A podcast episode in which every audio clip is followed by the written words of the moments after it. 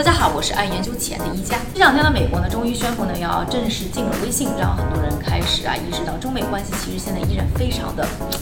杂，很多的中国网友呢就在提啊，中国其实有一张重要的牌可以打的，就是稀土。确实没错，除了中国网友知道之外呢，美国也知道，而且呢，除了美国在内的很多的世界各地的国家呢也都知道。那在稀土这个问题上呢，中国有任何的动作，对于他们都是非常紧张的。所以现在呢，包括美国在内的各国政府呢，都在大力的投入进行了稀土的开采和这一方面的投入投资。那到底呢，各国都在做点什么？中国应该怎么打好稀土这张牌呢？今天呢，就想用最短的时间和大家呢总结一下和稀土有关的经济问题。首先来说一下，为什么在世界产业链上，中国在稀土这方面这么的重要？要知道呢，现在呢，全世界百分之八十的稀土的开采都是来自于中国的，而算上呢各种各样的加工，这个比例还会来得更高。其实这个和中国的稀土储备是不成正比的。在全世界的稀土储备像什么越南啊、巴西加在一起呢，其实跟中国呢是差不多的。其实，在之前的美国呢，到现在依然也是一个稀土的储备国，而且之前呢，美国有个山叫做 Mountain Pass，一度呢是全世界呢产生稀土的最多的一个地方。那为什么美国的稀土产衰落了？这要说到有两个主要的原因，一个呢是中国的稀土产业从九十年代开始呢崛起，而且呢中国稀土的生产成本特别的低，所以呢美国的产品呢就失去了竞争力。第二个原因呢就是要说到。就是美国国内啊，环保的压力非常大，所以呢，美国的稀土企业们之前就面临了很大这方面的压力，而且还出过几个大的罚款。所以呢，终于在二零一五年的时候呢，我们看到呢，上一个美国因为负债过高而破产倒闭。那现在再要再来跟大家讨论一下，就是稀土有多重要啊？稀土呢，非常的重要，知道呢是。大到呢军用的这些 F 三十五这样的战斗机啊，那小到呢我们生活当中用的电池，还有像电力汽车等等一些呢高科技产品，都必须使用到稀土。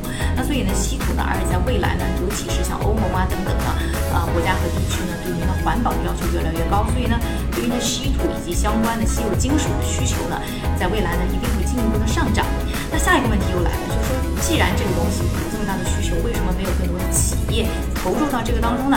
第一个要说到呢，就是其实呢，去进行的稀土的开采，呃，其实是一个特别烧钱的事情，至少呢要花十年的时间，花上十亿美元以上的投资，才有可能呢看到一些成效。而且呢，很有可能因为是矿产开采嘛，你还很有可能呢，你开错地方，或者是开的这个出现技术上的问题，所以很有可能这些投资都打水漂。第二个呢，就是现在呢，中国出口的稀土产品呢都太便宜了，而且呢，中国现在对于市场有。绝对的控制力的话，它可以呃随时影响到价格的变化。所以呢，对于呢这些新兴的想要做这份生意的生意人来说，其实非常难在当中呢去看到呢明确的商业利益性。它第三就是现在呢，中国其实呢除了是占据了主要的稀土市场以外，也占据了稀土市场的技术制高点。所以在中国以外呢，其实呢呃非常缺乏这方面的人才去进行的。这就是为什么呢？单纯靠市场啊，非常难。真正的树立起呢和中国可以竞争的这些企业或者是国家，所以呢就要说到了现在为什么各个国家要大力的投到这件事情上面。一个呢是各个产业都要去用得到稀土，第二个就是因为呢新冠发生之后呢，大家意识到啊全球产业链如果呢大家都依靠中国去生产稀土，其实是非常危险的。那哪怕呢不是中国自己主动要做些什么，如果出现了这样的自然灾害，其实你也会影响到这些国家呢在未来呢获得稀土或者进行生产。所以现在我们来看一下各。个国家，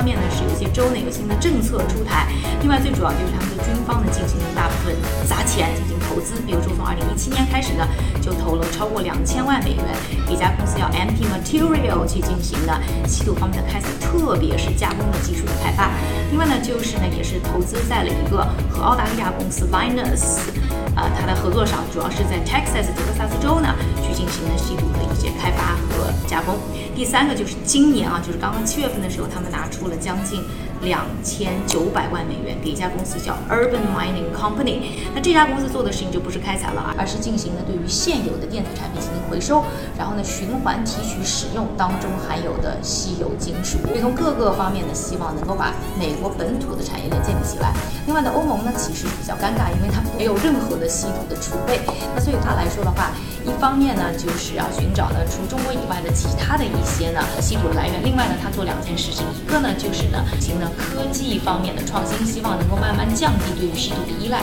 第二个呢，也是呢进行循环使用，开发技术对于呢现有的科技产品进行呢稀有金属的提取和再次利用。再来看一下呢，还有一个国家就是澳大利亚，他们干的事情呢，呃，则是和美国联手进行的各种的新的这个矿产的开发和技术的革新。而对于呢像日本这样的国家呢，其实他们一直都非常紧张的稀土这件事情，一直控制在中国手上，所以呢进行呢各种投资，尤其是在澳大利亚等一些呢矿产比较丰富的国家的公司上面进行投入。比如说刚才提到了 Minus，有一些投资呢就是来自于日本的。而对于中国来说，怎么能够用好这张牌呢？第一个，当然了，在短期之内呢，其实呢这些国家还是很难呢减少他们对于中国的稀土的依赖，所以呢。啊，快速的使用这张牌呢，或者在关键的时候呢，进行呢这个出口的减量或者是控制的话，确实能够帮助呢中国在一些关键问题上呢获得更多的话语权。第二个呢，其实呢就是呢通过呢稀土的出口量呢，可以在各国的啊外交关系当中呢做一个呢很好的平衡剂。